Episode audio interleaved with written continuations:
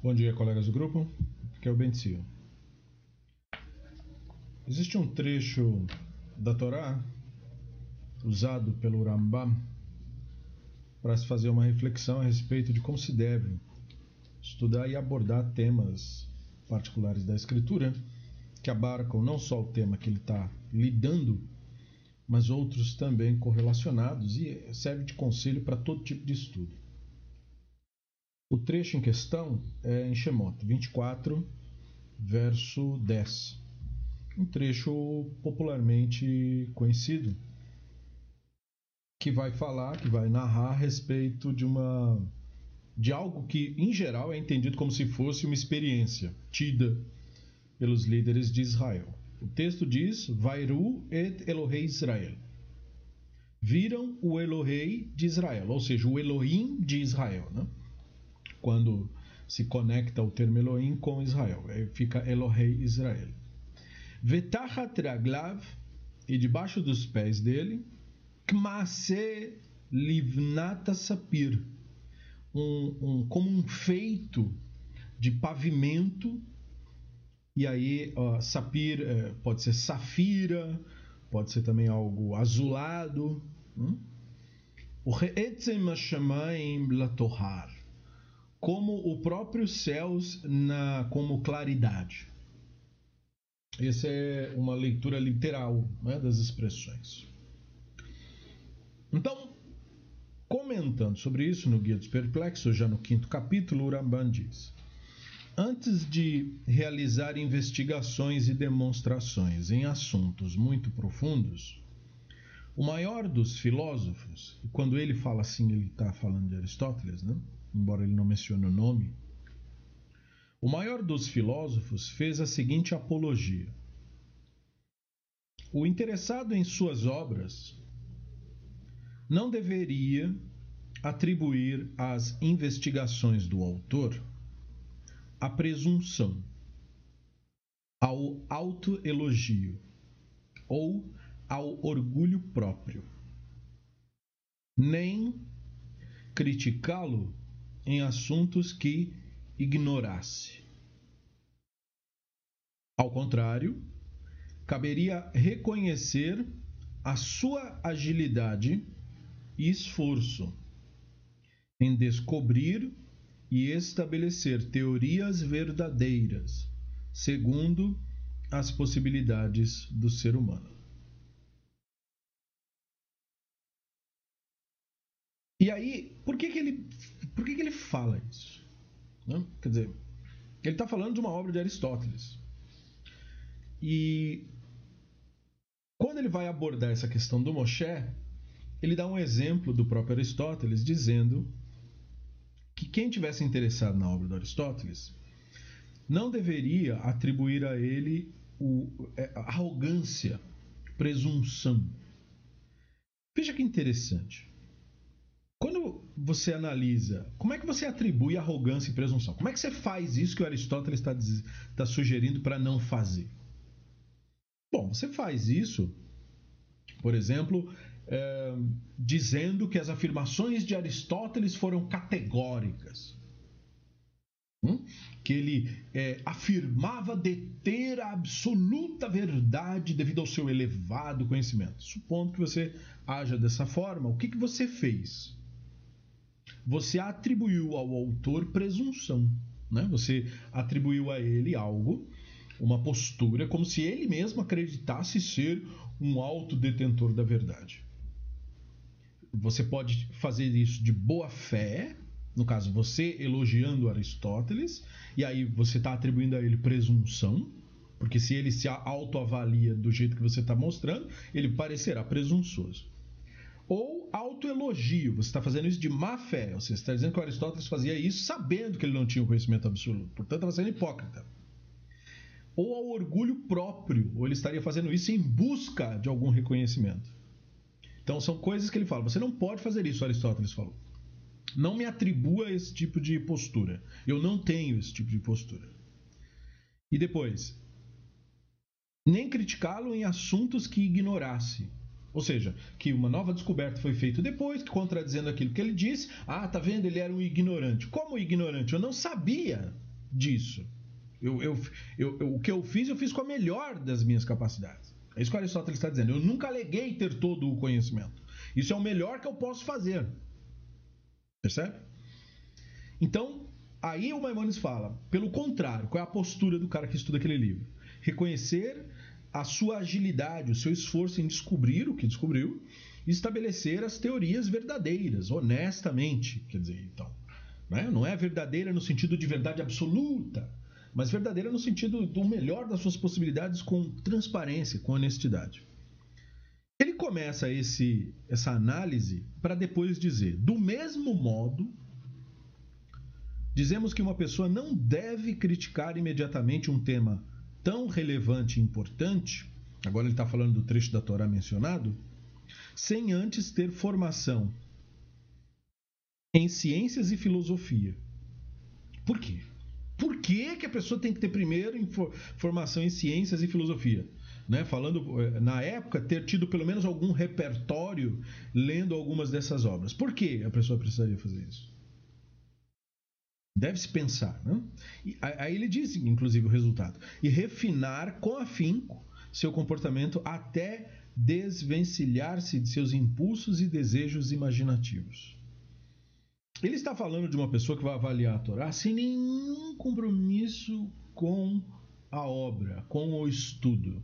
Sabe, leitor fortuito, sabe, gente que não, não tem o hábito de realmente pesquisar a obra, pega o livro, folheia, dá uma lida por alto, tem uma primeira ideia, e aí pronto, ele fala, é mais ou menos isso aí, ele deve ter tido isso daí. Tipo, é, é, ele banca de crítico, né? Mas ele, ele é apenas cético, entendeu? Não no sentido da postura cética em relação a qualquer ideia, mas no sentido de que ele já ele leu sem querer ler. Sabe quando você força alguém a ler uma coisa e ele não, não queria, ou ele está participando só para ser do contra, mas realmente sem um compromisso com o que está fazendo, é, sem a devida seriedade, né? Sabe quando você leva uma pessoa para ver um filme que ele não quer ver e aí fica toda hora falando mal do filme enquanto o filme está ocorrendo, mas não porque ele realmente seja um crítico de cinema, e sim porque ele é chato mesmo. É disso.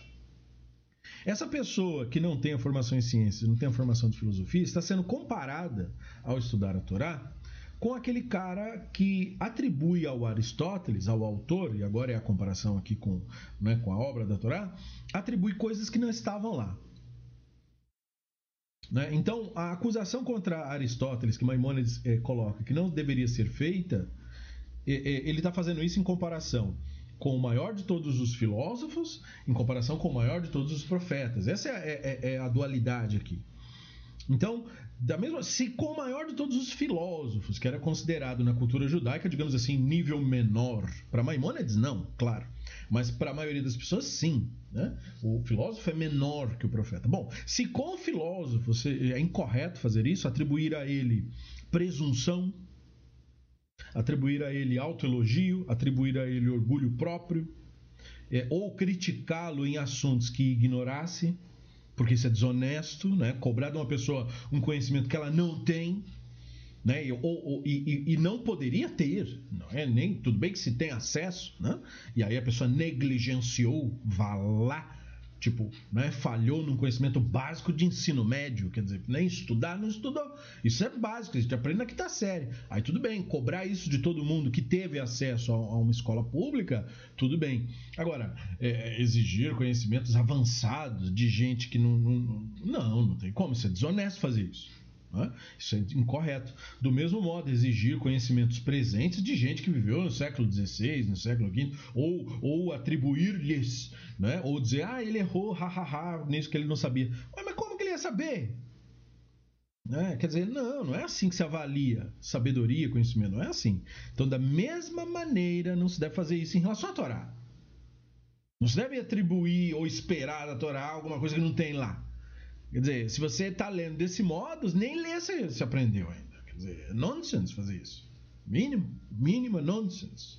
Né? Má fé. Então, uh, para que a pessoa não faça isso, para que a pessoa se prepare. Então, por isso ele mencionar, é, é, é, ele está mencionando e ele faz essa menção de estudos de ciências, que naquela época era naturalismo, estudar a natureza, entender como o mundo funciona, dentro das possibilidades da época, filosofia, que era truncada, que era é, entrelaçada com essa noção do estudo da realidade, do estudo da natureza na época. Né? Eram dois assuntos correlatos. ok? Então, isso faz com que a pessoa refine o seu comportamento. Seu comportamento aqui não é comportamento só no sentido moral. As pessoas insistem toda hora pensar em questões é, é, pós-cristãs, né? quando escutam essas palavras e tal. Ele está falando do comportamento como um, um, a atitude perante é, é, esse novo conhecimento, a sua atitude perante isso. Como eu falei, o chato que, que vai no cinema porque está contra a vontade e fica só falando mal, só para perturbar os outros, esse é o seu comportamento, é nesse sentido, sua atitude em relação a isso. Então, o estudo da ciência e da filosofia melhora a atitude da pessoa. Ele deixa de ser um chato. Não é? Porque, como deixa de ser um chato? Porque você percebe, se você não quer se envolver nesse tipo de estudo, então não se envolva. Não, não, não venha perturbar, né? entendeu? Não quer, não quer. Vai fazer outra coisa, vai fazer o que você gosta, então. Certo? E, é uma, e, e quem vai se estudar é, a sabedoria, então vai estudar a sabedoria. Debru, vai se debruçar sobre isso. Né? E aí ele se desvencilha, por isso, dos seus impulsos e desejos imaginativos, que são produtos do ego humano, não é do egoísmo, justamente o que ele diz para não se atribuir a pessoas é, é, iluminadas, né? Por que, que, o Aristóteles é colocado ali como o maior dos filósofos? Por, por não ser uma pessoa presunçosa, por não ser uma pessoa é, de orgulho próprio, que quer ser alguma coisa né? tem um compromisso com o saber, não com o aparecer, não com o ter razão. Então, quando você também estuda a escritura, você não pode estar buscando ter razão. No mínimo, porque isso é o mínimo, mínimo que você não pode atribuir ao líder, você não pode ter para você. você. Quer dizer, senão nem começa. Né? Então, Somente quando compreender certos pressupostos verdadeiros, e aqui verdadeiro está para racionais, óbvios. Hum? Domina, dominar as regras da analogia, ou seja, você saber extrair de um texto, é, decodificar um texto, quando falamos há pouco, né, quando eu mencionei o livro sobre como fazer uma redação do professor da USP, falamos sobre essa coisa de você decodificar uma comunicação qualquer. Né? É, é, saber ir além das palavras propriamente ditas que estão ali e da demonstração, né? ou seja, de demonstração de, uma, de um determinado raciocínio, de determinada ideia. E souber, sozinho, sem precisar toda hora ficar falando, souber evitar os erros do intelecto, é que poderá se lançar a investigação desse tema. Então a pessoa tem que primeiro amadurecer.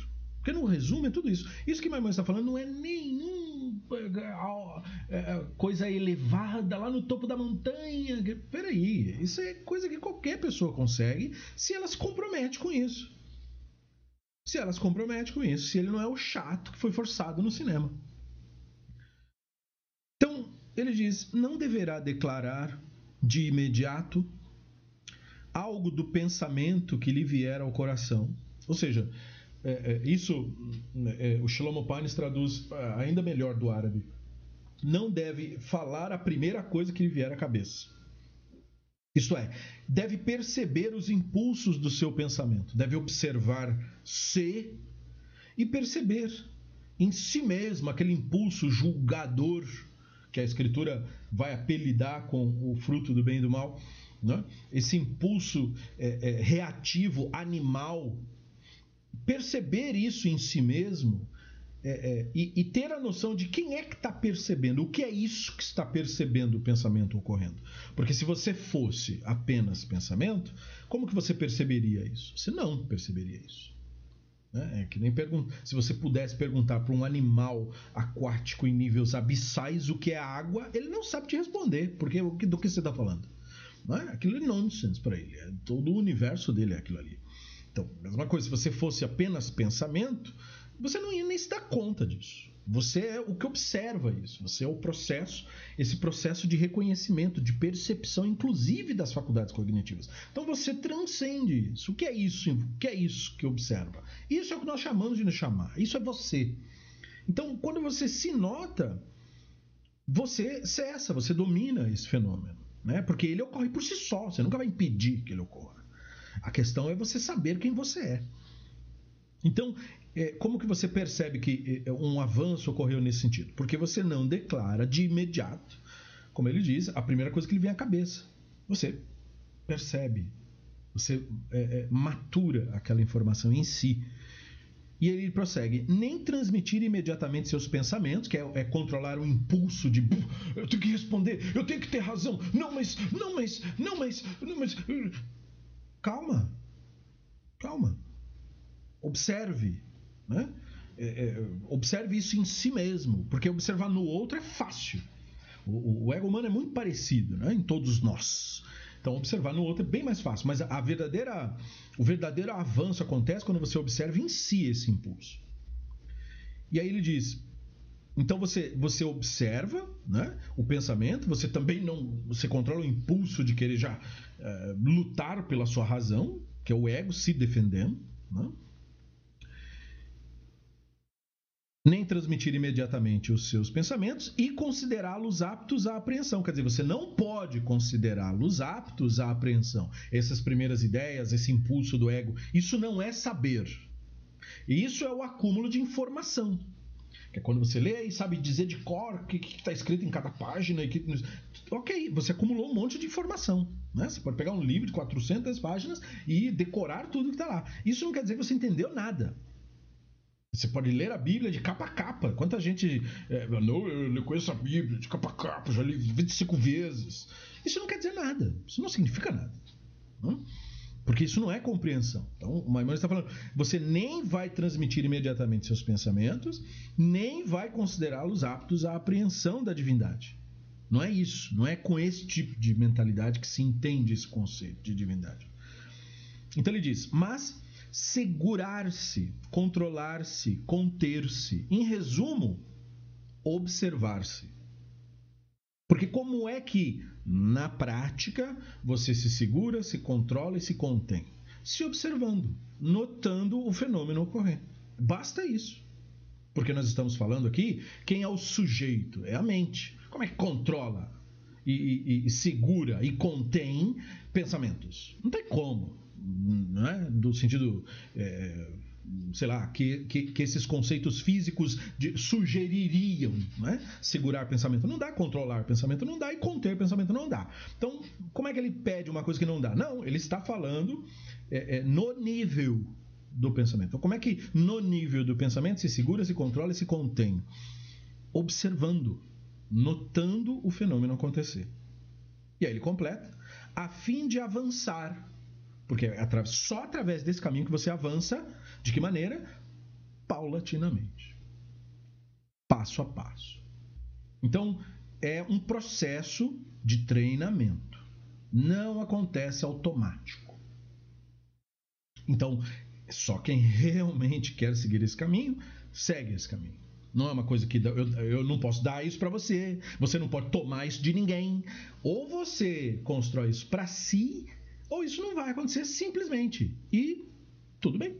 É? É, é, é que tá. É, é, é, toda a questão de, de, de você atribuir a isso valor ou não.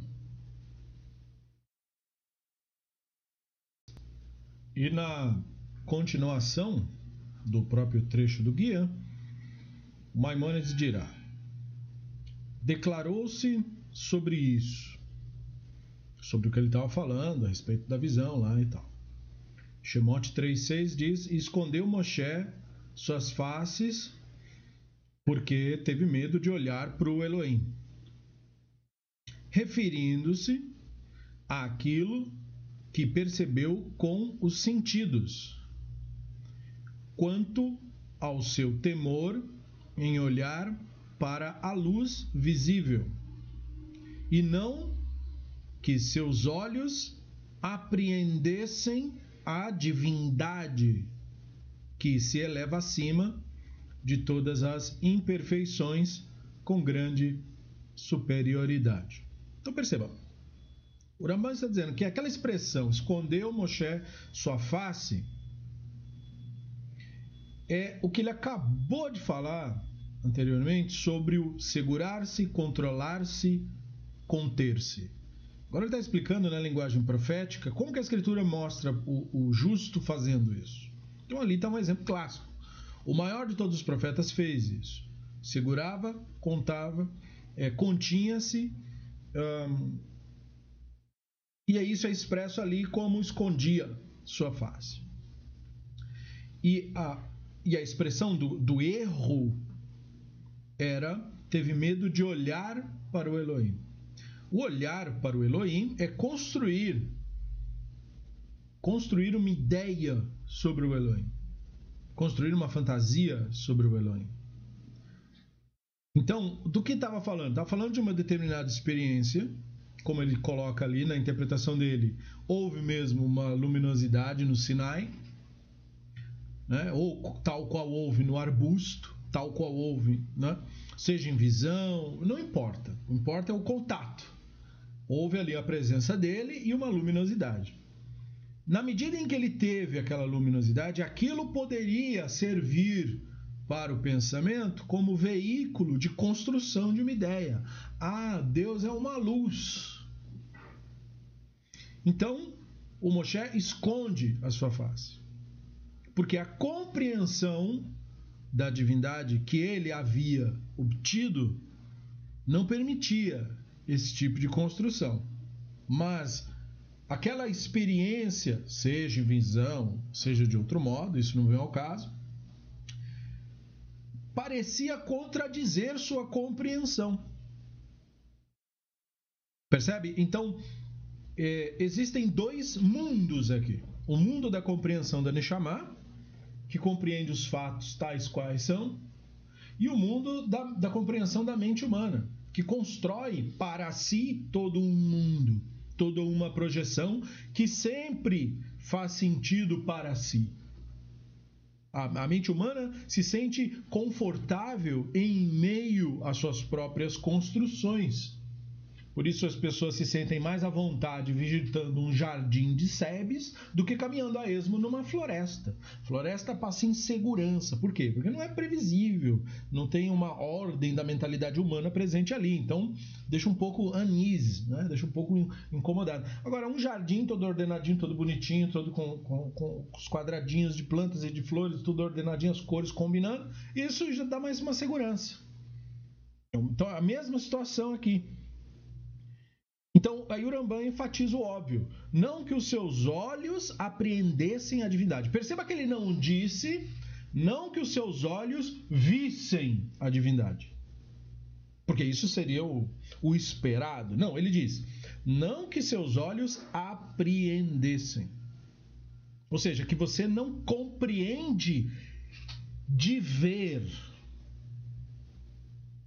Portanto, para quem interpreta a cena do arbusto do sinal, qualquer uma, como uma luz literal, o ver aquilo não é compreender aquilo. Tal qual o ler o livro não é compreender o livro per se. Né? Precisa ver a decodificação ali. Do mesmo modo aqui. Então, não que seus olhos apreendessem a divindade, que se eleva acima de todas as imperfeições. Do que ele está falando? Imperfeição moral? Não, ele está falando de atribuição física qualquer que seja. Chamar Deus de luz é atribuir-lhe uma imperfeição. Luz é, é algo composto. Chamar Deus de espírito é atribuir-lhe uma imperfeição. Afinal, se você reconhece que espírito é uma criação, então você está dizendo que o Criador é uma criação. Né? Então, é, é isso que ele quer dizer que ele está acima de imperfeições com grande superioridade. Porque imperfeição, para Maimonides, resume em composição. Tudo que é composto é imperfeito. Por quê? Porque se decomporá uma hora. Moshe foi elogiado por seu comportamento. E Elohim derramou sua bondade sobre ele. Então veja que ele usa as metáforas agora com um pouco mais de liberdade, esperando do leitor um mínimo de maturidade. Tanto que dele foi dito, ele cita Bamidbar 12.8, e o contorno do Hashem olhará.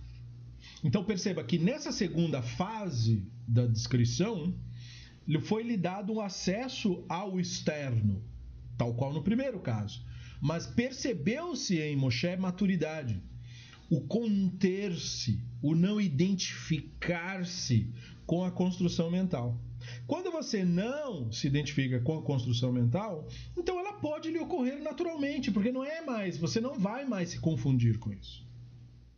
Então, essa segunda fase é a fase de quem, com segurança, com maturidade, desfruta da leitura da Escritura, do Midrash, de todas as grandes obras, sem perplexidades, porque ele amadureceu para isso. Ele não despreza, como se não conhecesse a profundidade da questão, nem se surpreende com a linguagem antropomórfica, pelo contrário, aprende a utilizá-la de maneira profunda, de maneira lúcida. Né? Então, por isso, o contorno do Hashem olhará. Porque o que é um contorno?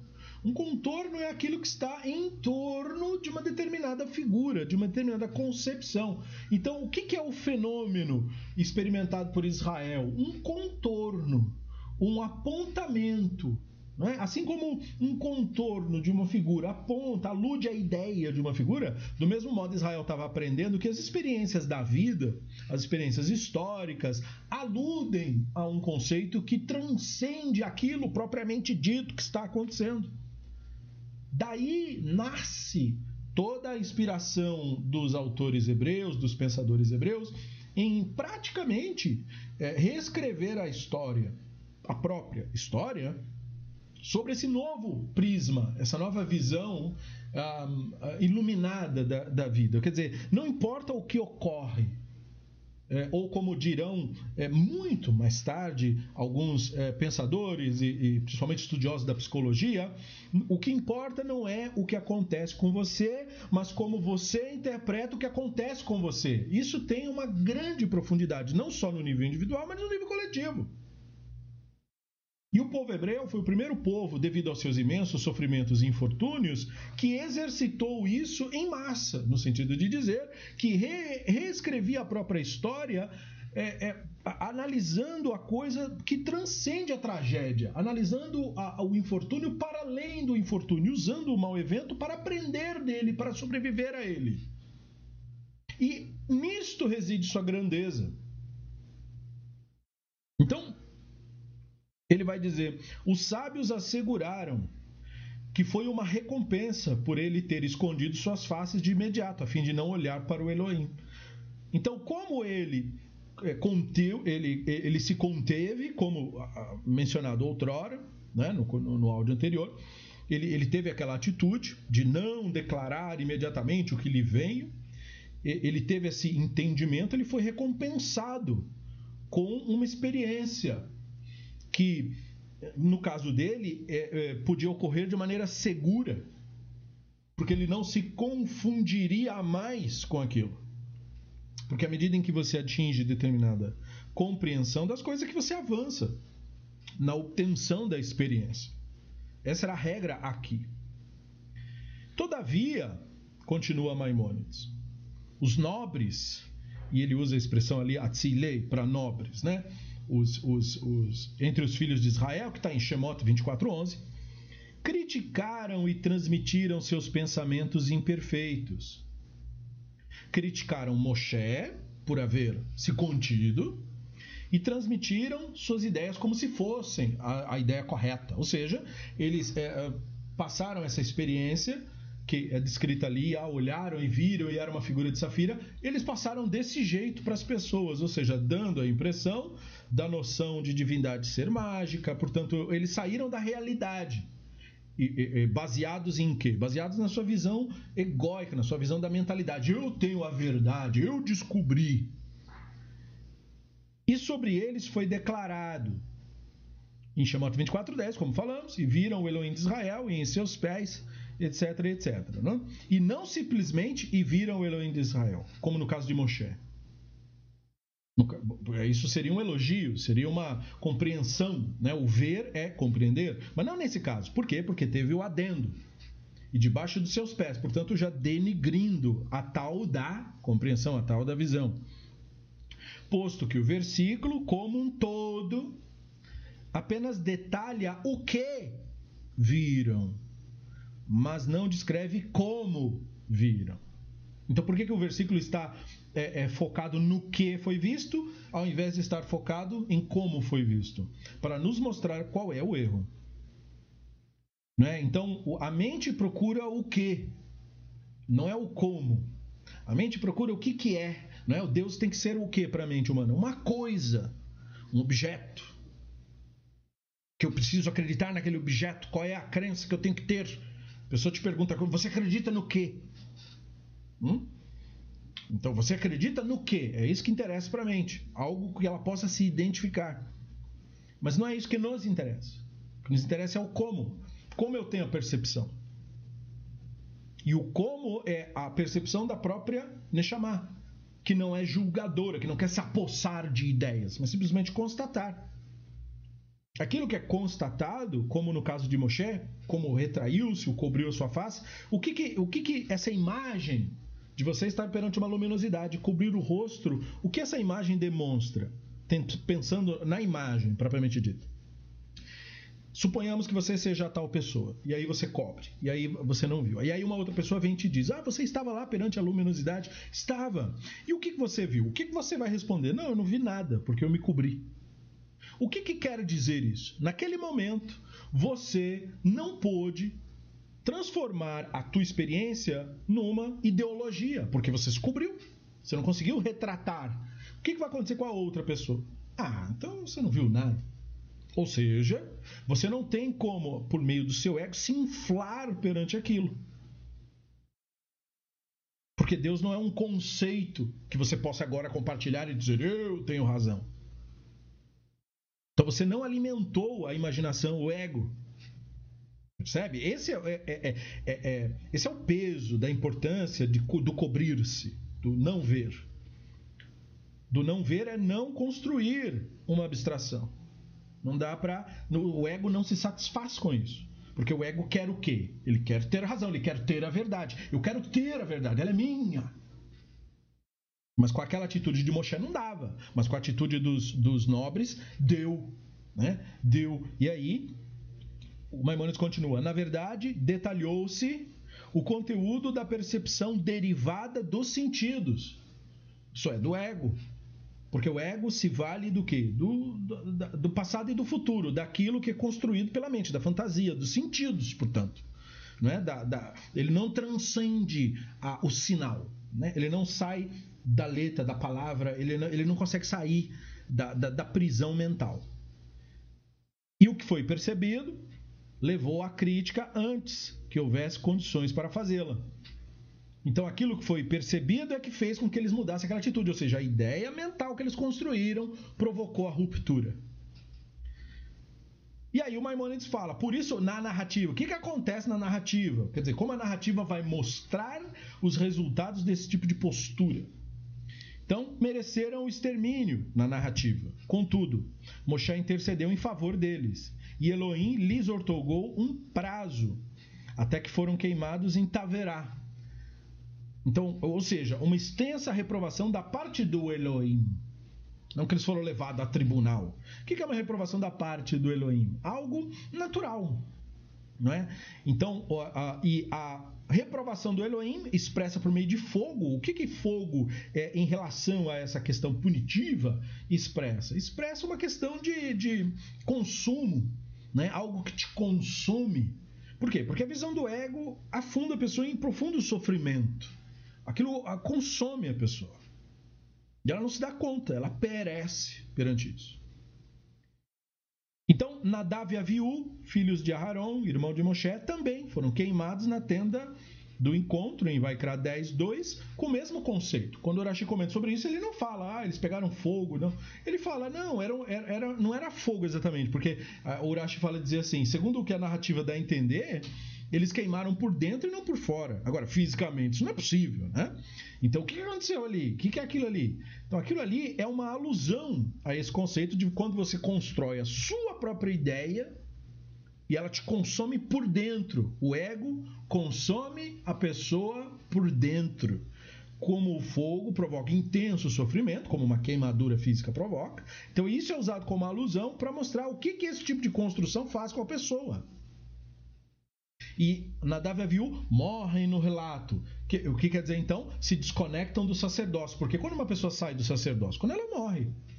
Né? Morreu o correm da geração. Então ele saiu, não é mais correm, vem outro no lugar dele. Então ali a narrativa está seguindo esse contexto.